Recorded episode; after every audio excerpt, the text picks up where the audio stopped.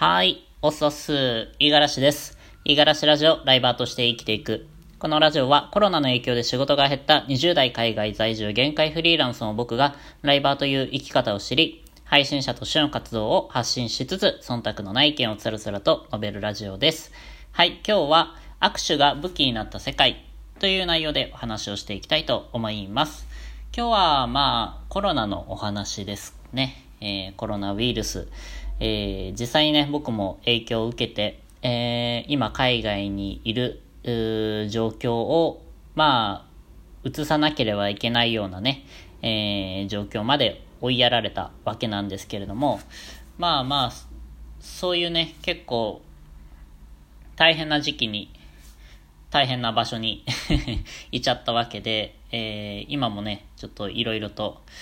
あなかなか大変な、えー、思いをしながら生きているわけなんですが、えー、それだからこそね、えー、コロナに対していろいろ思うことがあるわけなんですよ。で、個人的にすごい、えこれからのね、え経済だったりとか、え社会的な活動みたいなところは、まあ、もうコロナありきで考えていくしかないなっていうふうに、え考えているんですけれども、そこまでなんで、えー、強くコロナに対して危機感を持っているのかっていうと、えー、一つは、えー、っと、コンテージョンっていう映画のおかげかもしれません。2011年に作られた映画なんですけれども、このコロナが流行ってからね、少しネットで話題になったと思います。えー、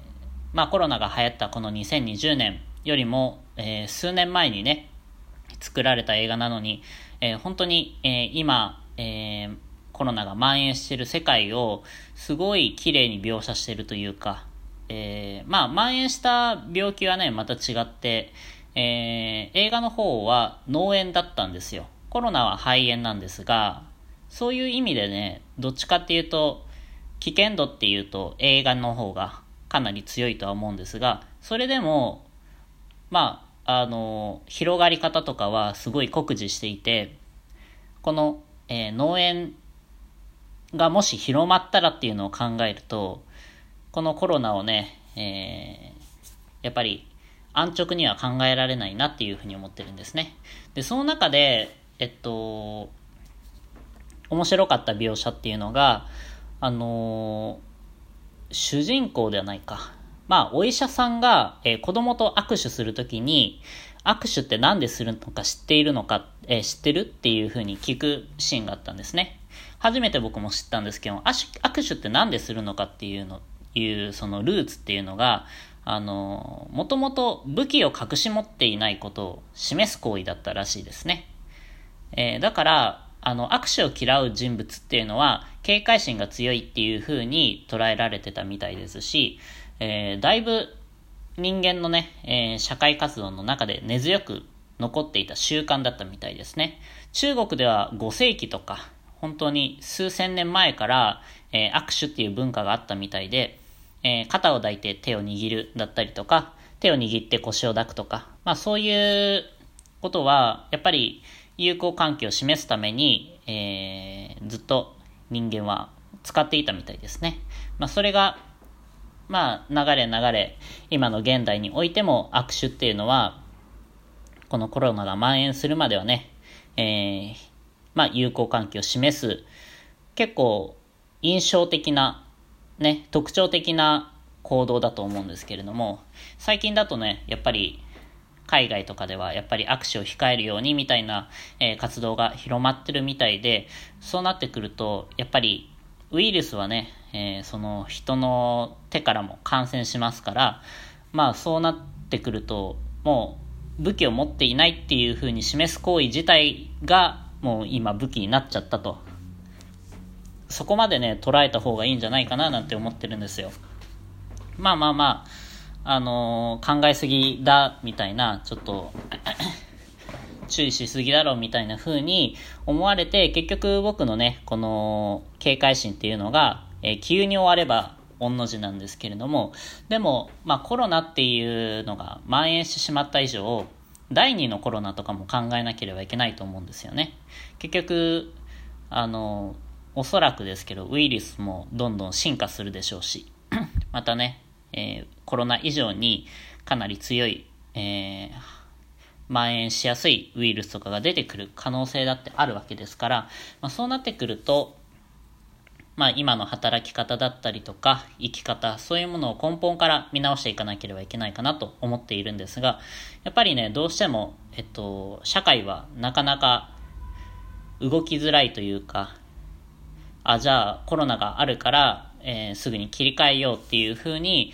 えー、さっとね切り替えられたらいいんですけれどもきっとねまあ今もね日本ではかなり東京を中心にすごいコロナが蔓延してるのを見ると、やっぱりすぐには切り替えられないと思うんですよね。友達から聞いた話なんですけれども、そのた、その友達も東京で働いているんですが、えっと、会社からね、リモートワーク希望の有無を聞かれたみたいです。で、その子は、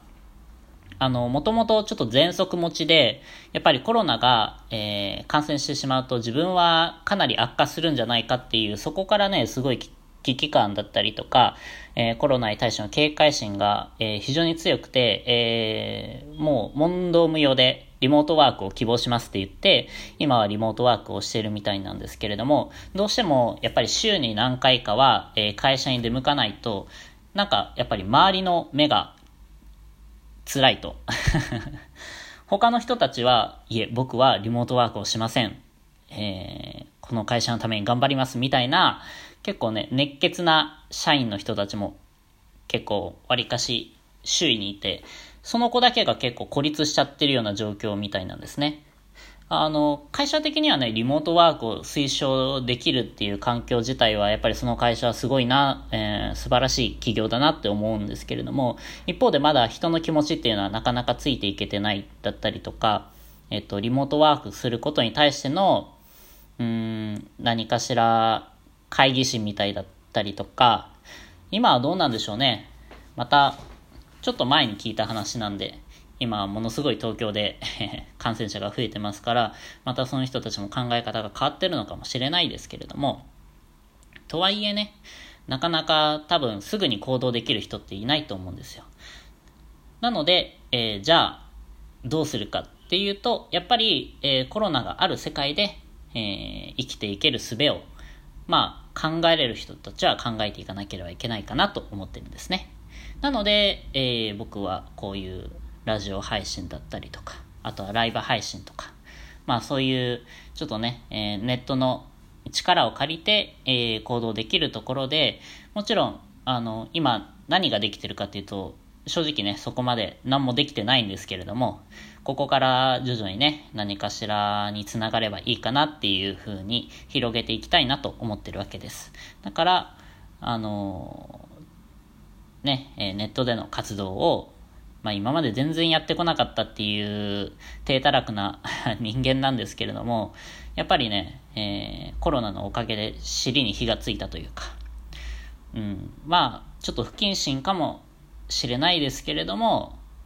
コロナのおかげでいろいろあの、考えさせられたことがあったりとか、思い知らされたことが、えー、自分がね、今まで、えー、普通に歩いていた道が、えー、急に崩れるようなね、そんなあの、感覚に陥ったので、まあこれからはね、コロナが、に、えー、教えてもらったことを、そこから何か活かせれるようにね、えー、行動していきたいなと思っております。はい。まあコロナに対してね、まだまだ、あのちょっと考え方が、あのコロナってそんなに大したことないでしょって思ってる人ももしかしたらいるかもしれないので、まあそういう人はね、よかったら、僕はこのコンテージョンっていう映画を一度見ていただくのをお勧めしたいと思います。自分がね、えー、いろいろと まあ、海外のコロナ事情とかいろいろ語ったとしてもね、その映画一本見る方が、あの、すんなり気持ちに入ってくるかなと思うので、ぜひよかったら見てください。はい。今日はそんな感じで終わります。今日も一日頑張っていきましょう。またね